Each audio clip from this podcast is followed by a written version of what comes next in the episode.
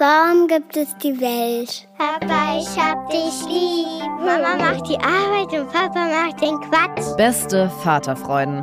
Der langweilige Podcast übers Vatersein. Ja, ja, ja, ja, ja, ja. Ich hasse Papa. Weißt du, dass Mama auch manchmal weint wegen dir? Halt die Fremde, halt die Schöpfe. Setz dich bitte hin. Hallo und herzlich willkommen zu Beste Vaterfreuden. Hallo. Ah, du, ich habe was herausgefunden über Trial and Error, so nach zehn Jahren Geschlechtsverkehr. Zehn Jahre. Äh, bisschen länger schon. Hoffentlich. du, wir hatten ja dieses große Nippelthema. Und zwar, dass Frauen teilweise, auch wenn sie stillen, erregt sind. Ja, da hatten wir einen großen Aufreger. Der ist, wir haben ein paar Hörerinnen verloren, die sich so darüber aufgeregt haben, wie wir so ein Thema aufmachen können. Und wir haben ganz, ganz viele Nachrichten auch gekriegt, dass Frauen tatsächlich erregt sind. Ich war ja erst ein bisschen irritiert, als die eine Dame uns geschrieben hatte, wir sollten was mehr Taktgefühl haben. Und dann flatterten eine Mail nach der anderen flatterten bei uns ein und ich bin echt überrascht. Wie Komm, wir, ich, wir haben Ja. ein paar neue, ich lese Bitte. einfach mal vor, ne? Meine Oma hat mir erzählt, als sie schwanger war, sie hat beim Stillen tatsächlich einen Orgasmus gehabt. Ich habe das zwar selber nie erlebt und empfand die Erzählung auch als eine Mischung aus Good to Know und Too Much Information, aber vielleicht ist es spannend für andere. Natürlich, die Oma war es, sie Natürlich selber nicht. was. Du, und des Rätsels Lösung ist es, dass es tatsächlich zwischen Brustwarzen und Gebärmutter Nervenenden gibt, also eine neuronale Verbindung. Und ich habe es erst beim Sex gemerkt. Der perfekte Du jetzt Kreis- persönlich? Ja. Wenn du zum Beispiel mit einer Frau schläfst, ne? Ja. kannst du natürlich den perfekten Kreis herstellen. Es können nicht Frauen sein, die extrem klein sind, weil als Ah. Mann ist man ja meistens länger, sonst kriegst du Skoliose beim Binden. den perfekten Kreislauf herstellen. Einfach an den Brustnippeln Ja. lutschen und Ja. die stimulieren mit dem Mund und während du die Frau untenrum befriedigst natürlich. Ja, klar. Also Ja, ist ja auch eine gängige Methode. ist ja, ganz gängig. ist Also, ja, aber es ist halt der perfekte Kreis. ja. Und der ist ziemlich crazy.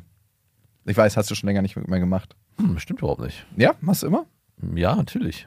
Wechselst du auch die Brüste ab oder bist du immer mit einer beschäftigt, weil es vom Winkel besser die passt? eine, die schreit ja schon, Hilfe, Hilfe, ich will auch. Jetzt bist du da. ja. Also äh, für mich ist es extrem faszinierend, weil ich so unsicher war und eigentlich hat sich nochmal bestätigt, es gibt halt einfach nichts, was es Ist nicht doch gibt. auch nicht schlimm, ein bisschen Lust beim Stillen zu empfinden, ey. Na, ich glaube schon, dass es manche Menschen gibt, die oder Frauen, die vielleicht da auch einfach ein Thema mit haben, die das sehr irritierend finden. Fucking, aber A, gibt es nichts, was es nicht gibt und B, wird sich unsere Evolution dabei was gedacht haben, in Anführungsstrichen. Es ergibt total Sinn, dass es da eine Verbindung gibt. Und bei uns Männern ist ja auch noch vorhanden. Also wenn ich quasi dich mit dem Strap-on, ah nee, ich brauche ja keinen Strap-on, ich wollte gerade sagen, äh, wann ist die als Geschlechtsumwandlung mir der Lachs abschmiert bei der Vorstellung, worden? dann und dir dabei die Brustnippel lutschen würde, wäre das auch eine sinnliche Verbindung. Ja, wäre es so. Müssten wir ausprobieren. Wie ist es denn, wie ist es denn bei dir, wenn dir eine Frau an den Nippeln lutscht? ich merke immer wieder, dass Frauen, also zumindest die Frauen, mit denen ich schlafe, passiver sind ein bisschen als ich. Ja, gut, äh, klar. Ja, Also merke ich, ja, ja habe ich auch eigentlich, ich habe ein oder zweimal erlebt, dass die Frau viel aktiver ist, aber ich habe auch, kümmern sich beide Partner genau gleichwertig um die sexuelle Befriedigung des anderen. also ich habe aber auch selten, ich glaube, ich habe noch keine Freundin oder Frau erlebt, ich glaube, eine, doch einer hat es mal gemacht, die mir proaktiv an die Nippe gegangen ist. Ja, ich habe es auch selten erlebt bisher. Also fast nie eigentlich. Warum nicht? Ja, Mann. Aber erlebst du es auch so beim Sex, dass du quasi mehr tust für die Befriedigung der Frau als die Frau für dich? So, wenn ihr dann Sex habt, nicht beim Vorspiel, sondern wenn ihr Sex habt. Also Ja, ich, ich ja, erlebe es ganz oft, dass Frauen sich einfach dann nur so hinlegen und so, oh, jetzt starte mal mit deinem Verwöhnprogramm. Ja. Und ich denke mir, sind wir hier im Massagestudio oder so? Ja gut, dazu muss man sagen, bei dir ist es ja so, dass du nicht so einfach kommst. Wenn bei mir das Verwöhnprogramm losgehen würde, wäre es auch schnell vorbei. Naja, aber auch so mit Berührungen und so. Also ich merke, dass ich eine Frau mehr am ganzen Körper berühre als die meisten Frauen. Ja, nicht. das stimmt, ja.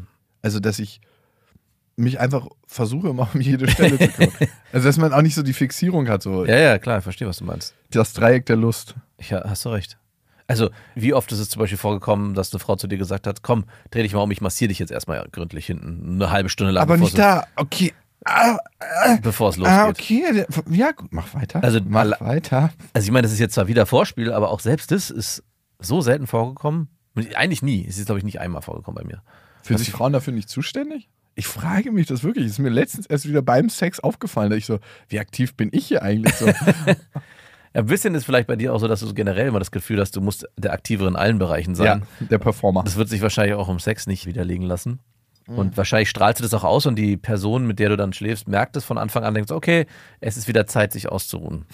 Und, ich weiß nicht, ist es hat vielleicht auch ein bisschen damit zu tun, bist du derjenige, der auch eher den Sex initiiert? Ja, genau. Mhm. Ah, krass.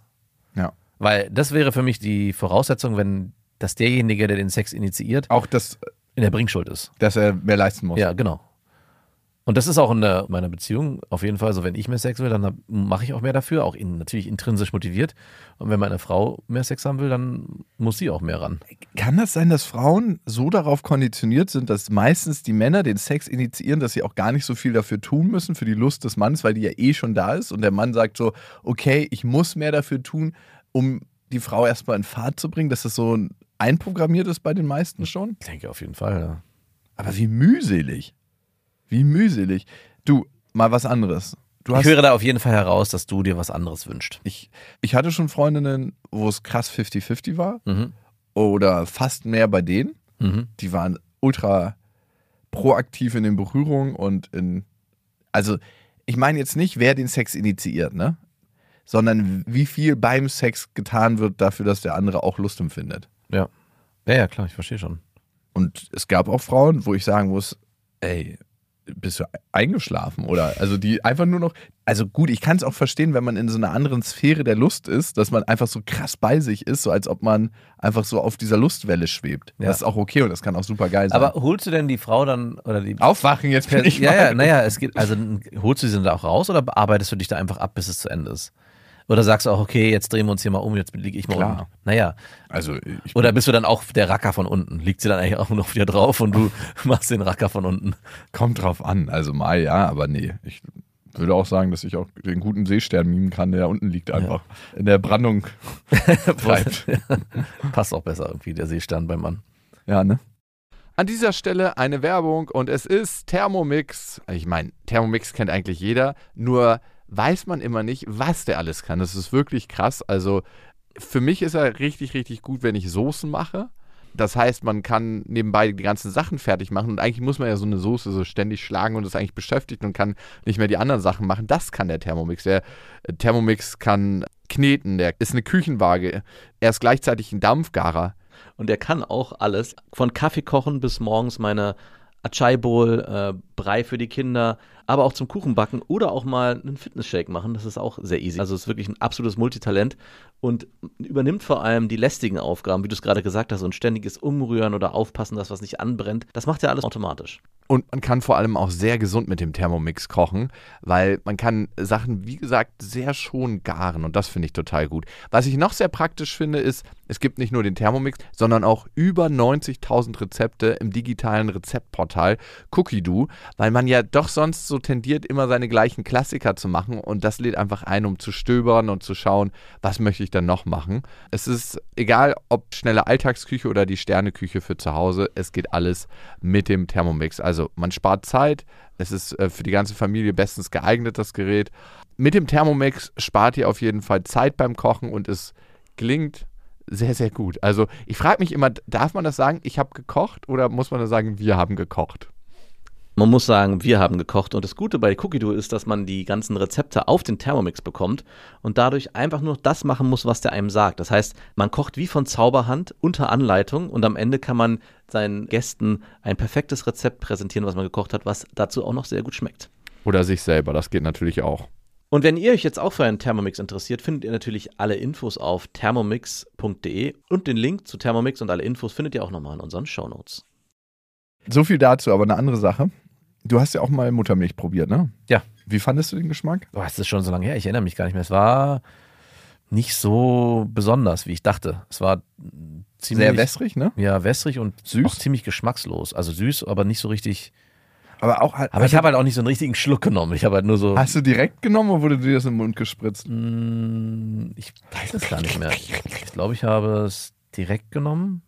Jetzt lass mich mal so eine Mann. Also, und wir hatten ja auch abgepumpte Milch, da habe ich mal probiert. Also. Hast du ja noch einen Kaffee gemacht? ja, nee, habe ich nicht. Aber jetzt, wo du sagst, hätte ich mal vielleicht machen sollen. Kaffeesahne. Und es geht ja eigentlich beim Veganismus auch ganz viel ums Tierwohl, Tierleid. Ja. Ähm, dann wäre eigentlich das so voll okay, ne? Was wäre okay? Auch für Veganer. Für Diese die Milch zu trinken? Meisten, ja.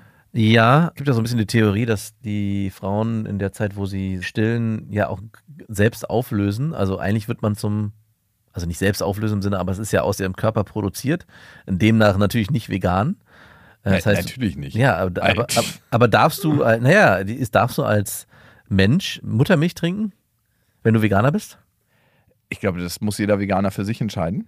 Also, es gibt auf Also bezieht sich Veganismus nur aufs Tierreich oder generell auf die Ernährung? Naja, und da musst du dich fragen, sind Menschen inkludiert in diesen Genau. Kreis? Weil wenn sie es nicht sind, dann dürfte ein Veganer Menschenfleisch essen, um es auf die Spitze zu treiben. Wenn dabei kein Leid entstanden ist. Dabei kein Leid entstanden. Ja, ich habe mich eh gefragt beim Thema Veganismus. Ne? Es gibt ja auch viele, die dann keine Wolle mehr nehmen, ja, weil da entsteht, also so ein Schaf wird ja auch nicht so ganz gerne geschert. Kommt drauf an.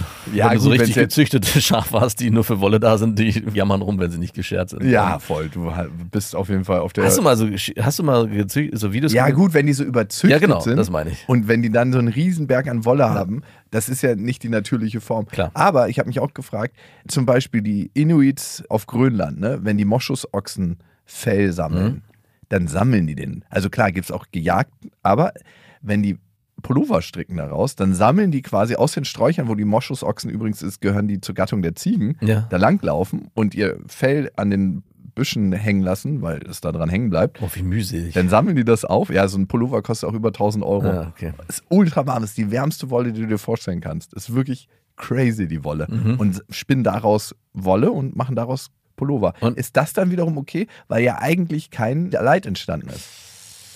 Fände ich spannend. Ich habe letztens mit Ayosha Mutadi ein Insta-Live gemacht, da ging es auch zum Teil ums Thema Veganismus. Bei mir im Kanal Lukas.Klaschinski. Kleine Werbung. und darüber haben wir dann auch diskutiert. Aber die Frage habe ich leider verpasst. Das ist mir irgendwie nochmal durch den Kopf gegangen. Bist du denn Veganer? Nein. Aber ich, ich denke, ich werde mich dahin entwickeln. Okay. Auch wenn es nicht okay ist für dich. Das ist völlig okay. Okay. Es gibt mittlerweile so krass leckere vegane Sachen. Also es ist echt crazy. Also gerade in Berlin ist es überhaupt gar kein Thema. Ja, aber ich tue mich immer schwer bei, also als Veganer musst du ja supplementieren. Alter, Eigentlich immer. ist das wirklich deine. Ist das, guck dir das Insta live an und dann halt einfach deine Klappe. ja, supplementiert er oder nicht? Ja, aber Ah, du ja. müsstest auch supplementieren, beziehungsweise wenn du Fleisch isst, ist das auch in die Tiernahrung supplementiert, weil wir nicht mehr genug in unseren Wiesen haben, dass das natürlich, was du meinst, produziert wird. Ja, okay. Wir reden immer über Supplements. Vielleicht reden wir jetzt hier nicht über Veganismus. Ja, bitte. Guck dir das Insta live an, dann bist du informiert. Und es gibt auch genügend Filme und Dokumentationen schon. Aber wo wir bei Supplements sind und nochmal zum Milchthema. Es gibt sicherlich genug Männer, die einen krassen Muttermilchfetisch haben, ne? Mhm. Extrem schwer auszuleben. Also, wie machst du das? Kommt drauf an, wie viele Kinder du zeugst nach und nach. Ja, ist so, ja klar, wenn du mit einer Frau Oder du Kinder brauchst eine. Amme, die einfach weiter und weiter und weiter stillt. und niemals aufhören darf. so richtig alte Milch. und ich bin dann irgendwie auf dem Gedanken weitergeritten letztens. Diese krasse Bindung, die zwischen Mutter und Kind entsteht, ne, in den ersten Monaten, die wird ja auch durchs Stillen erzeugt. Ne? Ja. Also einmal durch den Kreislauf der Lust Ja, den wir ja schon kennengelernt haben. und natürlich, weil auch, wenn das Kind weiß, hey, die Nahrung gibt es bei Mama, ist das Kind extrem fokussiert auf die Mutter. Mhm. Wie wäre es, wenn wir Männer anfangen würden zu stillen? Also wenn man sich einfach, und das gibt es bestimmt, dass das jemand schon mal gemacht hat, entweder so, ein, so eine Brustwarze aufsetzt mit einem Schlauch oder sagt, ey, fuck it, ich mache mir ein Implant und lass mir so eine Art, kennst du diese Camel Packs, die du so auf dem Rücken Mhm. tragen kannst, mit so einem kleinen Schlauch durch die Brustwarze oder ganz viele kleine, Ja. wo, wo das Kind dann einfach Milch raussaugen kann. Okay, ja. Und das ist dein Wunsch fürs nächste Kind, was du zeugen wirst. Nein, also ich habe mich nur gefragt, würde dann die gleiche Art der Bindung entstehen? Wahrscheinlich, ne? Und der Mann kann ja auch Folgendes machen dann. Diese Milch richtig zuckern, so eine richtige Zuckermilch. Und das Kind will dann halt immer nur Immer nur beim, beim Mann sein. beim Mann trinken und man so, du, ich weiß auch nicht, was mit dem Kind los ist, es will immer nur bei mir und hat halt so den krassesten Durchfall seines Lebens. Ja, ich meine, der Mann könnte ja auch die abgepumpte Milch in das Camelback reinpumpen und dann es so aussehen lassen für das Kind, als wäre. Nee, nee, er muss schon so eine Konkurrenz Ah, er muss eine darstellen, Konkurrenz machen, dass okay. er so richtig eklige Zuckermilch dem Kind Oder er, er zuckert die Muttermilch nochmal nach. Ja, stimmt. Das, irgendwie, da haben wir doch den direkten Beweis, dass sie bei mir trinken will. Es geht nicht um die Milch, es geht um mich. Würdest du es machen, wenn es einen Aufsatz gäbe? Hm, Warum? Ja, weil du dann halt auch eine innige Bindung zum Kind aufbaust in den ersten Monaten. Die ist auch so entstanden. Zumindest bin ich sehr zufrieden, wie es entstanden ist und wie es läuft. Ich muss da gar nicht irgendwie äh, versuchen, mich noch mehr an mein Kind zu binden über diese Methode. Die Frage ist eher für vielleicht gleichgeschlechtliche Paare, also wenn zwei Männer ein Kind adoptieren, sehr früh, oder ein, ein, Dass sie das machen. dass sie vielleicht, ob das eine Möglichkeit wäre da. Aber ich finde es eigentlich schon ganz gut, dass sich die Mutter Natur das so überlegt hat und das darf auch gerne so weiterbleiben. also du würdest da jetzt nicht reingehen. Nee, ich, nee. Ich, also willst du das? Du erinnerst dich ja auch zurück, wie das war mit dem Stillen. Klar, die Bindung ist schön, aber das war schon auch immer ein sehr zähender und langer Prozess. Also es war ja nicht so, dass es angedockt, eine Minute fertig, sondern erstmal hat es viel, viel länger gedauert, meistens. Und dann über den Tag auch sehr oft verteilt. Gut, man könnte sich diese Arbeit teilen. Das heißt, der Mann könnte auch ein bisschen die schwere Last schultern, die die Mutter schultern muss in der Zeit. Aber ich habe nicht das Gefühl, mir fehlt jetzt Bindung zu meinen Kindern. Dass ich sage, ich bräuchte das jetzt im Nachhinein oder beim nächsten Kind nochmal. Nee, mir auch nicht. Also, aber es ist schon so, dass über das Stillen wahnsinnig viel Bindung erzeugt wird. Geht es dir eigentlich auch so, dass wenn Frauen in der Öffentlichkeit stillen, dass du immer direkt wegguckst, weil du nicht den Frauen das Gefühl geben möchtest, du starrst in irgendeiner Weise auf ihre Brüste? Also ist es so, dass es wie so ein Reflex ist, dass dir jemand so eine Ohrfeige gibt, bam, in die andere Richtung gucken? Äh, Ja, jein, ja und nein. Also ich gucke sofort weg, aber bin dann immer sofort auch irritiert und denke mir, warum eigentlich? Also ich will ja auch nicht hinstarren, aber eigentlich ist es was sehr Natürliches, das kurz zu registrieren und vielleicht auch einen Augenkontakt herzustellen und das vielleicht auch abzunicken oder weiß nicht, oder ein Grinsen. Äh, Machst du mit so, mit so einem Augenzwinkern, so ein eklig? also, ich, ich komm, Lalalala. Der Kreislauf der Lust. nee, aber ich finde schon, also Kannst ja auch mal mit ein paar Hörermails dann hingehen, ne? genau, man ist ja, oft ist es ja so, wenn, wenn es eine Frau macht in der Öffentlichkeit, dann macht sie es entweder so selbstbewusst, dass sie es, glaube ich, gar nicht stören würde, wenn man da mal kurz hinguckt, oder sie macht es so versteckt, dass es offensichtlich ist, dass sie nicht möchte, dass man hinguckt. Aber bei einer Mutter, die das macht, so ganz, bom, zack, wird jetzt rausgeholt, hier wird jetzt gestillt, Ja, das erlebt man ja selten. habe ich aber schon erlebt und da finde ich das auch eigentlich sogar fast gut, dass man auch als Mann oder als Person, die sich da umgeben, das ganz natürlich registriert, ohne da irgendwie beschämt wegzugucken oder Ich kann das fast nicht. Ich muss dann, ich will immer der Frau nicht ein unangenehmes Gefühl geben und deswegen macht mir das so ein unangenehmes Gefühl, dass ich direkt einfach so, so reflexartig weggucken muss. Und ich habe dann aber auch immer wieder den Eindruck, wenn ich weggeguckt habe, denkt die Frau jetzt, ich finde das widerlich Genau. oder das ist das, was ich meine. Also ja, aber ich finde es ja nicht widerlich. Ich will nur, dass die Frau Ja, genau. sich sicher fühlt. Und das ist genau auch der, der Gedanke, den ich hatte. Ist es so, dass in dem Moment, wo man sofort wegguckt und so fast schon stoisch durch die Luft den Kopf bewegt, dass man dann eher ein unangenehmes Gefühl kreiert, als wenn man einfach nur ganz, ah, okay, hier wird gestillt, ich erkenne das, ich sehe das, aber ich starre da jetzt auch nicht hin. Und das wäre eigentlich mein Wunsch, dass ich so damit umgehen kann. Aber natürlich gibt es oft Momente, wo ich auch denke, huch, was ist denn hier los? Weil es so unnatürlich geworden ist in unserer Gesellschaft. Also es ist ja nicht normal mehr, dass man im Park oder in der U-Bahn Warum eigentlich nicht? ja, genau. Mütter mit ihrem Kind sieht. Es ist sogar andersrum. Ich glaube, es gibt immer wieder mal Situationen, wo Frauen angemacht werden dafür, hey, muss das hier sein? Können Sie das vielleicht ja mein Kind hat zufällig Hunger. Ja, und ich meine, das ist doch. Und ich finde sowieso, in dem Moment, wo man mit Müttern oder werdenden Müttern, ich habe mich gerade gestern mit einer Kollegin unterhalten, die gerade Mutter geworden ist, und ich habe mich ganz normal über das Stillen mit ihr unterhalten, obwohl ich ja selber nie gestillt habe. Ich habe so beschrieben, ja, so war das bei meiner Frau und wie läuft es denn bei dir? Geht es mit dem Andocken? Klappt es super? Dann hat sie mir beschrieben, wie sie es macht. Dann meinte sie auch, ja, wenn das die eine Brust leer ist, dann wirft sie die andere aufs Kind drauf, damit es da direkt im Schlafen weitersaugen kann. Und das war, hatte jetzt auch nichts Sexuelles. Und es war ja auch eine Form von verbalem Hingucken, ohne dass ich mich daran ergötze, ah, hey, cool, dass Machst dir was, wenn ich masturbiere dabei? ja, genau, sondern es war einfach ein ganz natürliches, normales Gespräch über einen ganz natürlichen, normalen Prozess. Und es wäre natürlich mega schön, wenn es in der Öffentlichkeit, ja, und ich weiß, dass ich mal eine Zeit lang, wo ich noch keine Kinder hatte, anders darüber gedacht habe, dass ich so dachte, boah, ey, muss das jetzt sein? Müssen sie jetzt hier stillen an der Stelle, wo wir hier gerade irgendwie, keine Ahnung, äh, im Café sitzen oder Zeit verbringen? Heute denke ich da ganz anders drüber und denke mir so, hey, go for it. ja, also warum auch nicht, ne? Ja, aber war das bei dir immer so? Warst du da immer so offen, bevor du Kinder hattest? Keine ich habe darauf ehrlich gesagt nie geachtet, bevor ich selber Vater wurde. Ich habe es halt erst registriert, wie ich früher darüber gedacht habe, als ich selber Kinder bekommen habe und das dann auch erlebt habe. Klassischer, also wenn du es erleben willst, geh einfach in Familiencafés. Da siehst du das eigentlich pro Stunde zwei, dreimal. Ja, ja. Also für die Leute, die so einen Fetisch haben, wäre das eure Adresse. so ein bisschen so, wo finde ich illegale Sachen? Das darf ich dir nicht zeigen. Okay, wie vermeide ich es, illegale Sachen zu finden? Ah ja, okay. so geht's, unser Ratschlag geht so ein bisschen die Aber Richtung. man braucht ein Kind, äh, mit dem man da hingeht. Ja, genau, das muss man vorher kidnappen. Nee, ich glaube, es reicht auch Kind vom Bekannten oder so. Ja, das muss man vielleicht kidnappen. Wo Aber es ist wart ihr immer- denn den ganzen Tag? Du, ich, hatte, du, ich dachte, es wäre okay, wenn ich die mal für drei Stunden mitnehme. Ach übrigens, wie hast du das denn, handhabst du das denn mit deiner Tochter bezüglich fremder Personen? Weil wir haben genau das jetzt mit unseren Kindern. Wie meinst du das?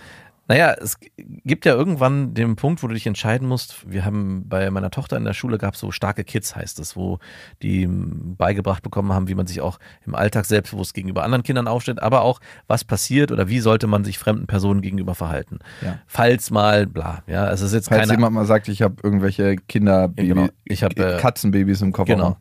Und in dem Moment sollten wir auch klar formulieren gegenüber dem Kind, bei wem ist es okay, dass du mitgehst. Mhm. Und auf einmal wurde dieser Kreis extrem klein. Also vorher war es, habe ich mir so gedacht, ja gut, wenn die Nachbarin irgendwie an der Schule steht und sagt, ja, du kannst heute mitkommen, würde ich mir gar keine Gedanken machen. Und wir haben den, wir haben den Kreis eigentlich nur noch auf zwei Personen eingegrenzt. Oma und Opa. Nee, Oma und eine Nachbarin. Und auch nur die Frau, nicht den Mann. Also Opa darf nicht die Kinder. Opa, doch, drei sind's. Opa, Oma, Ich dachte gerade, Ja, was, ja. was hat denn Opa nein. gemacht in letzter Zeit? O Opa, Oma und die eine Nachbarin. Und sonst keiner, es sei denn, es Opa kichert immer so beim Hopper Hopper Reiter. Nee, nee. Ich hatte nämlich den Kreis erst viel größer gemacht und dachte so, ja, Hey, der, Bruder? auch mein Bruder nicht. Aber da geht's nicht, Warum denn nicht? da geht's nicht darum, dass ich da irgendwas vermute, sondern es geht eigentlich darum, dem Kind einen ganz kleinen Kreis ah, zu okay, geben. für die eigene Sicherheit, dass Genau. es genau gleich weiß. äh, Genau, wenn das ist genau, das geht eher um ein Abklopfen, weil wenn du den zu groß machst, den Kreis, so guck mal, der darf und der darf und hier, dann steht, also so ist die Argumentation, steht deine Tochter oder dein Sohn da und sagt, Moment mal, hat Mama jetzt gesagt, das war okay? Ja, ja, ich glaube, das war okay. Ja, ja und nein, finde ich, ne? Auf der einen Seite ja, gut. Auf der anderen Seite nein, weil ich finde, ein Kind sollte mit Vertrauen in die Welt aufwachsen. Mhm. Für mich ist es so, ich möchte auch, dass meine Tochter mit vielen Leuten in Kontakt kommt. Und mein Vater holt sie jetzt übrigens das erste Mal von der Kita ab. Heute? Nee, morgen. Ja. Dann mein ehemaliger Mitbewohner und guter Kumpel holt sie auch immer mal wieder ab. Mhm. Oder sie ist da mal zum Brotbacken und so. Dann natürlich ihre Patentante. Und das finde ich auch in Ordnung. Also, Ja. Und dann entsteht auch irgendwie so, so eine Natürlichkeit. Dann ist sie mal bei meiner einen Schwester oder auch mal bei meiner anderen Schwester. Und die dürfen sie natürlich auch alle abholen, das ist ganz klar. Mit Aber dir abgesprochen oder? ähm, mit ihr abgesprochen. Nee, mit dir abgesprochen. Klar. Und das geht jetzt um das Szenario, du verunfallst, sag ich mal, oder kannst dich nicht melden. Welche Personen dürfen dann? All diese Personen oder würdest du den Kreis dann doch enger schnüren? Also es dürfte auf jeden Fall meine Familie, Mhm. also mein Vater, meine Mutter, meine beiden Schwestern, Mhm. ihre Patentante, Mhm. ihre Mama. Mhm. Ihre Mama darf auch, ja. Ja. Und da würden sechs, sieben Leute für mich schon reichen.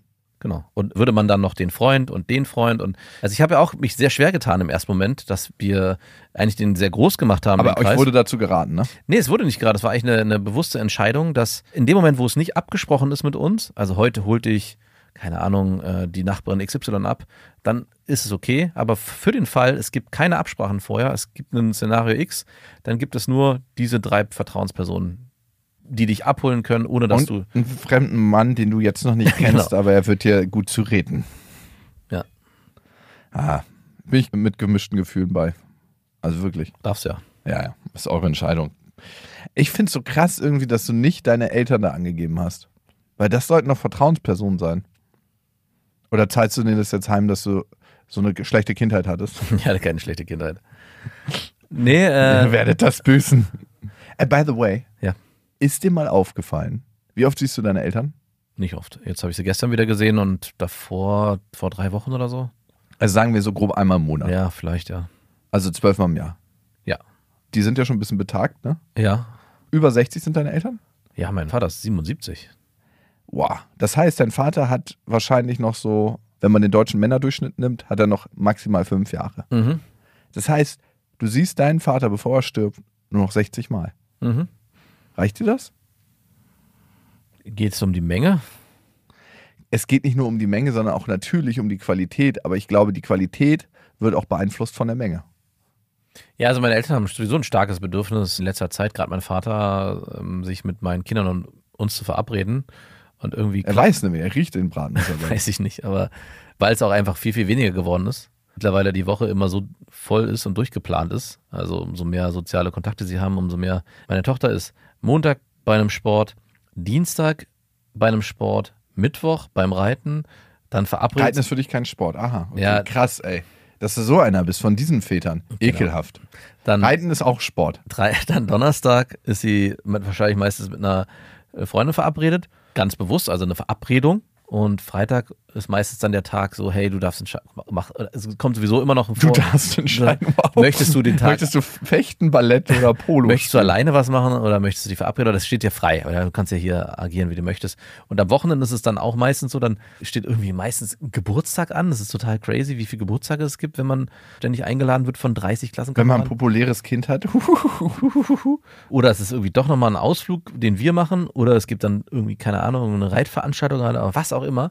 Das heißt, jede Woche ist eigentlich so voll und das Gleiche bei meinem Sohn, sodass Großeltern mit eintakten kurzfristig gar nicht so möglich ist. Also, und da ist es bei den Eltern von meiner Frau so, dass die schon frühzeitig sich einen Termin sagen, hey, an dem und dem Wochenende würden wir gerne den und den Ausflug mit dir machen oder wir würden gerne, dass die an dem Wochenende bei uns schlafen. Passt es zeitlich? Ja, passt. Dann ist es auch eingetaktet. Das und machen passt. deine Schwiegereltern. Das machen die proaktiv, genau. ah, okay, gut, dass sie einfach gucken, wie passen sie in euren Terminkalender rein. Nicht unbedingt, nee, nicht unbedingt in unseren Terminkalender, sondern sie sagen frühzeitig Bescheid, hey, an dem und dem Tag würden wir gerne, da ist das und das oder passt es euch, wenn wir an dem Wochenende und dann stricken wir eher den Terminkalender dann, der eh Deine ansteht, Frau meinst du? ein bisschen drumherum. Meine Frau natürlich, ja. Ah, und das ist zufälligerweise auch ihre Mutter, die das mit ihr macht, ne? Exakt. Und die arbeiten auch zufällig zusammen und machen unsere Buchhaltung. ja, genau. Worauf willst du hinaus? Dass diese Brücke relativ leicht zu gehen ist. Na klar. Also worauf ich hinaus möchte, was ich nie erleben möchte, Mhm. dass sie ihre Stunden dafür einsetzen, aus der Firma die Kindersachen zu Nein, Quatsch. nee, aber die Brücke ist natürlich leicht zu schlagen. A, funktionieren die beiden in ihrer Organisation relativ ähnlich. Ja. Also du, die, beide haben euch fest im Griff. Unsere Buchhalterin, deine Schwiegermutter hat ihren Mann fest im Griff, deine Frau hat dich fest im Griff. Gerade was so Termine anbelangt und so. Die hat, legt eine Struktur aus und dann kannst du dir aussuchen, wo du deinen Sticker reinklebst, wenn du mal Freizeit Wenn ich, wenn ich das, äh, genau, also ich kann meine Zeit. Äh, Easy. Und du willst deinen Eltern jetzt einen Vorwurf daraus machen, dass sie so gut nicht strukturiert sind? Nee, ich will ihnen keinen Vorwurf daraus machen, das, das hast du jetzt da. Okay, sag mal, was du mit deinen Eltern jetzt gerade anbringen wolltest. Genau, es ging eigentlich darum, dass sie sich, glaube ich, wünschen, dass wir mehr Zeit mit uns gemeinsam mit den Kindern verbringen. Und es kommt dann so, hey, Donnerstagabend die Nachricht oder der Anruf, wie sieht's denn aus, wenn wir Samstagmorgen frühstücken? Wir sind die nächsten drei Wochen verplant. So, und äh, wenn ich dann, in den, also es geht dann nicht mehr darum, dass es unbedingt verplant ist, aber dann denke ich so, meine Tochter hatte jetzt die ganze Woche voll, mein Sohn hatte das und das. Jetzt weiß ich gar nicht, ob ich die überredet bekomme und überhaupt überhaupt Lust haben, Samstagvormittag frühstücken zu gehen. Und wenn ich das dann auch noch offen kommuniziere und nicht sage, hey, wir machen das, sondern das zur freien Wahl stelle, kommt eigentlich zu 90 Prozent Nein.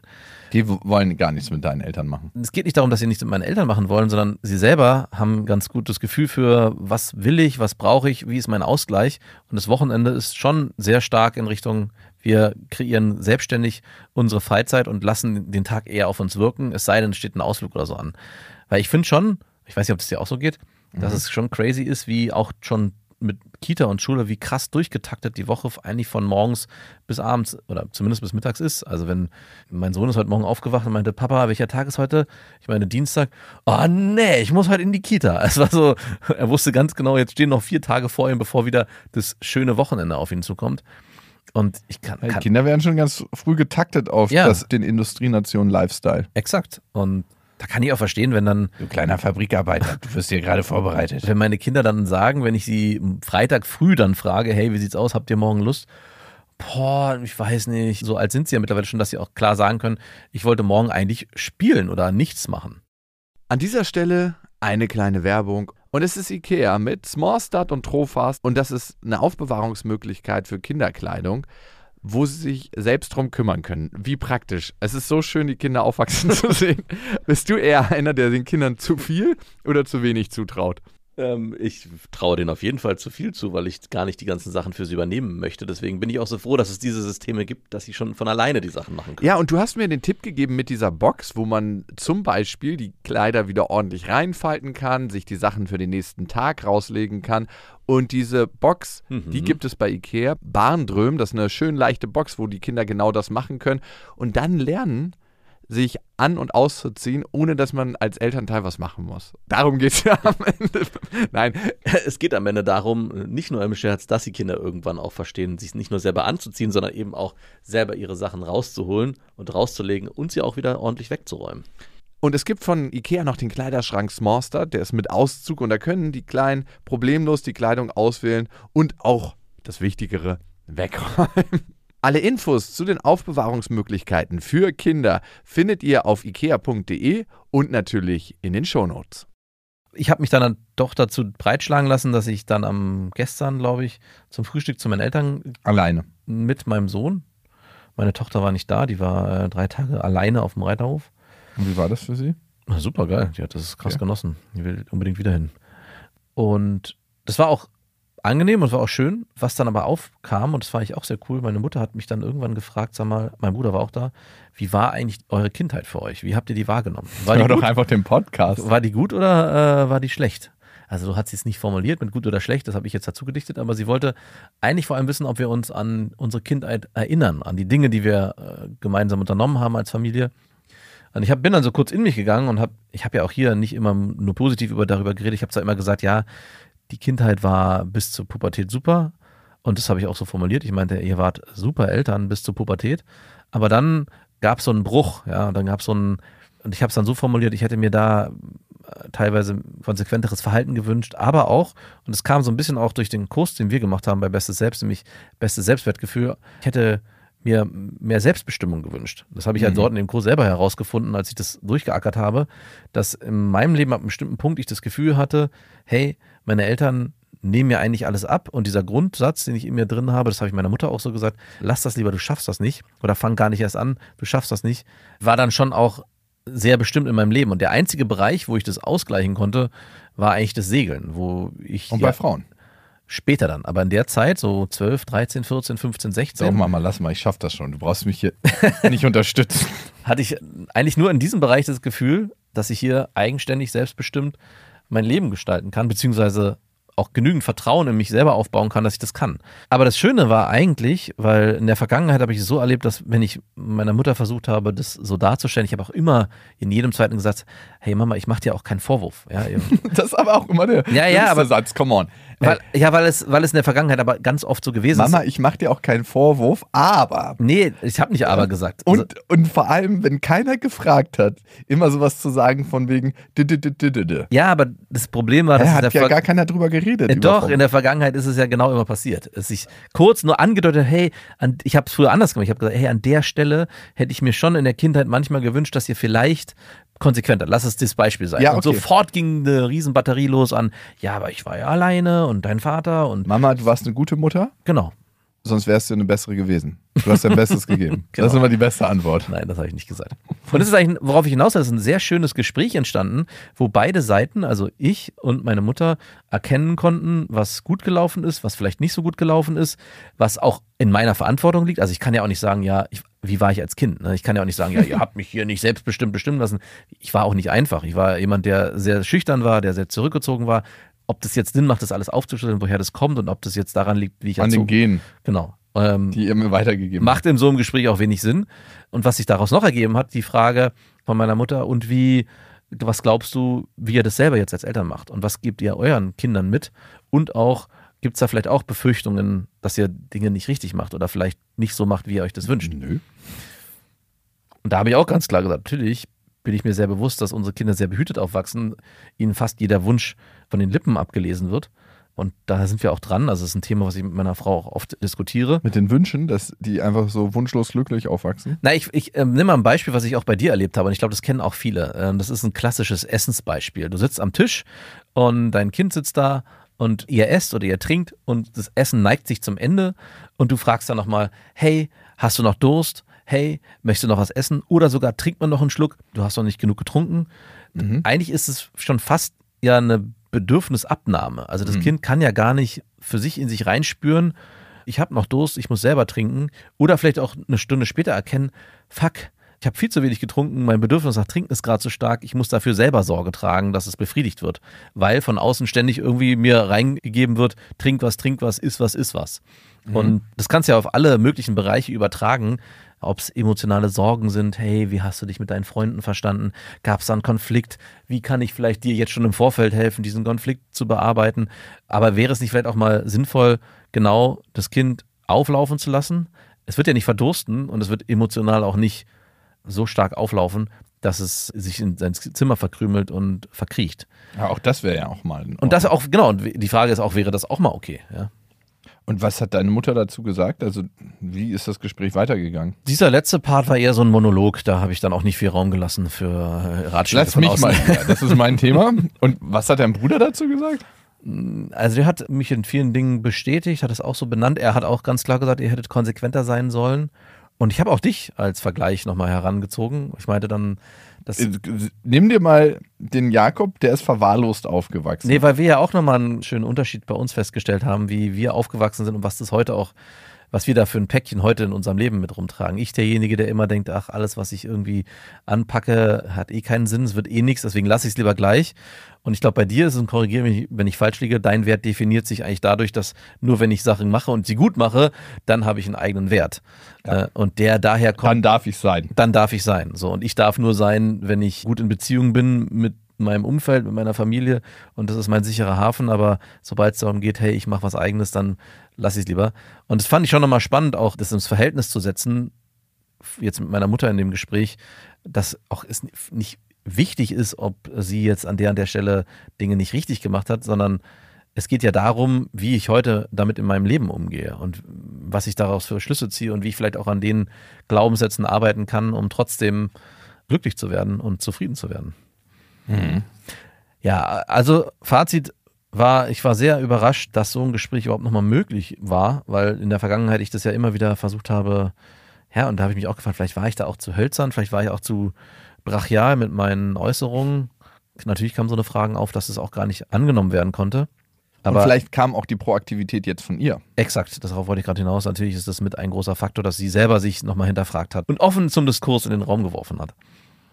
Und wie immer am Ende, Mama, du warst die beste Mama, die du mir hättest sein können. Ja. Sonst hättest du es ja besser gemacht. Ist das ein Satz, den deine Mutter hören muss von dir? nee, auf gar keinen Fall. Aber den hatte letztens mein Vater gesagt. Zu wem? Nein, zu mir, Ah, als sein Vater ihn gefragt hat. Ne, der ist jetzt kurz vorm Sterben. ja.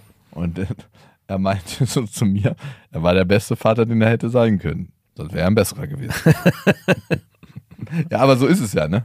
Ja, also aber wir da, sind immer die beste Version von uns selbst, sonst wären wir besser. ja, Aber da natürlich. schwingt schon ganz schön viel mit, ey. Nee, nee, das hat er nur so aus Spaß Okay, gesagt. okay. Das hat er nicht ernst Verstehe. gemeint. Aber ich fand ganz witzig, als er das so formuliert hat. Aber schön, dass ihr das Gespräch hattet.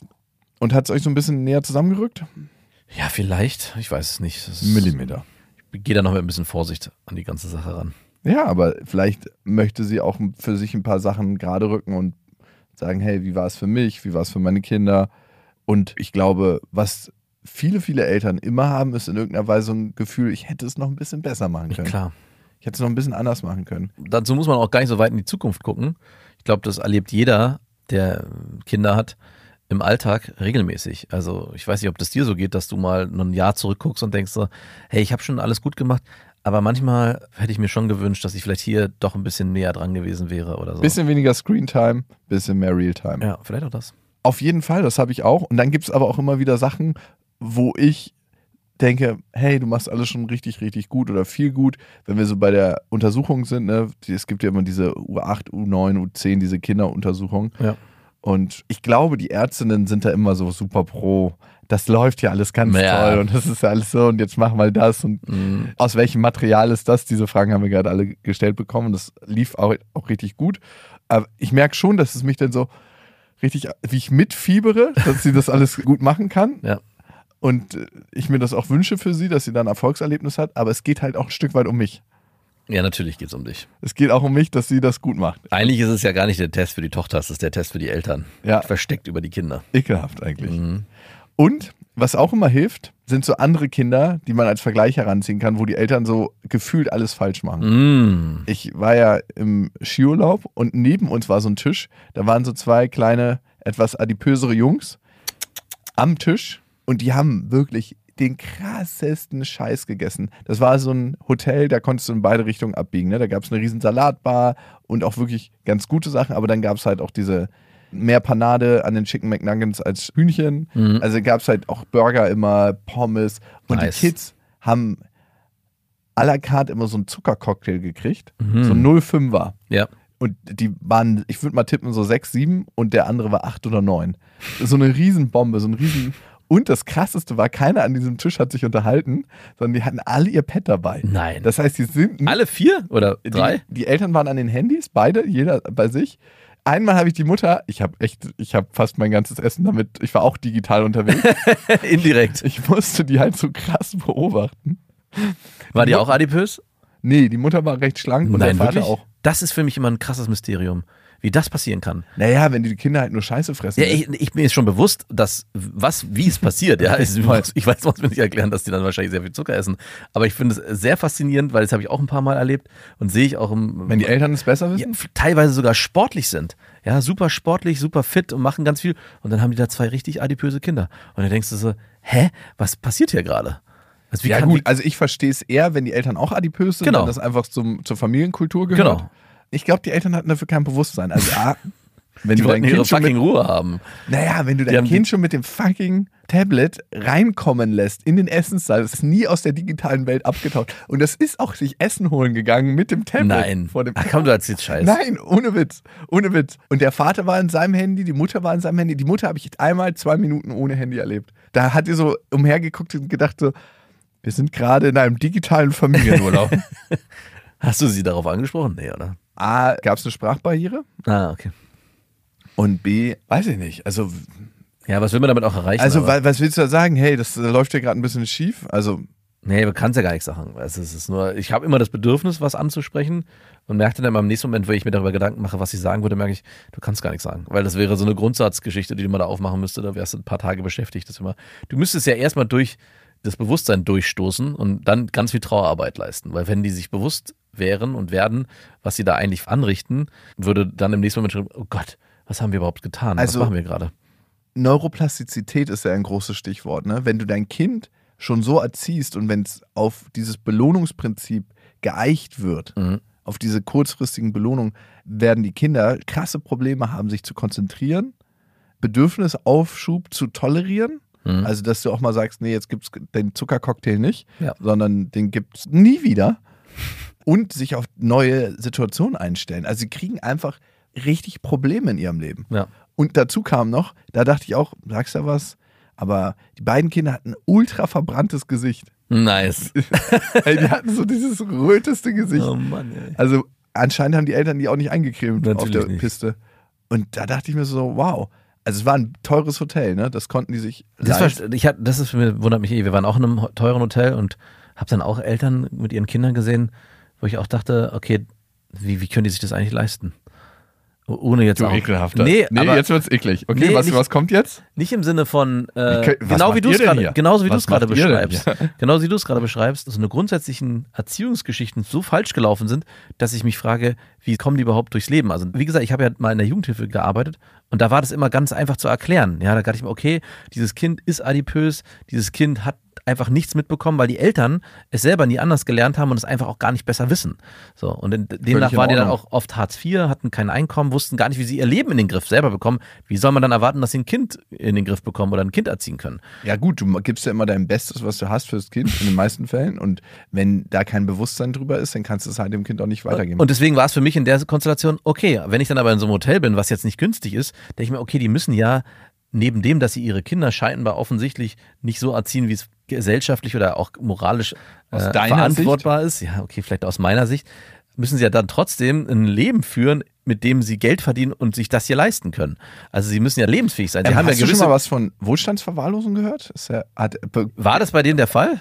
Hast du das Gefühl gehabt? Alter, natürlich. Okay. Ey, wenn du dein Kind vom Pet großziehen lässt, dann ist das Wohlstandsverwahrlosung. So, Ja. Dann ist das digitale Aber der, Wohlstandsverwahrlosung. ja, aber ich, genau, Und auch eine zu zuckerreiche Ernährung ist fucking Wohlstandsverwahrlosung, weil du deinem Kind schadest. Und wenn du dein Kind nicht eincremst und das den Sonnenbrand seines Lebens kriegt, wenn das mal passiert, das Ist das man- dann Wohlstandsverwahrlosung? Das denke ich Das- halt eben nicht. Das ist dann sind so gewisse Grundprinzipien nicht verstehen. Und da komme ich wieder zu dem Punkt, den ich eh meinte, wo ich mir denke, dann sind wie sind die dann überhaupt für sich auch lebensfähig, wenn sie solche Grundgeschichten nicht verstehen? Da wieder der Vergleich zur Jugendhilfe, da war es dann für mich sehr schnell klar, okay, das haben sie selber nie besser gelernt, wissen gar nicht, wie sie sich verhalten sollen.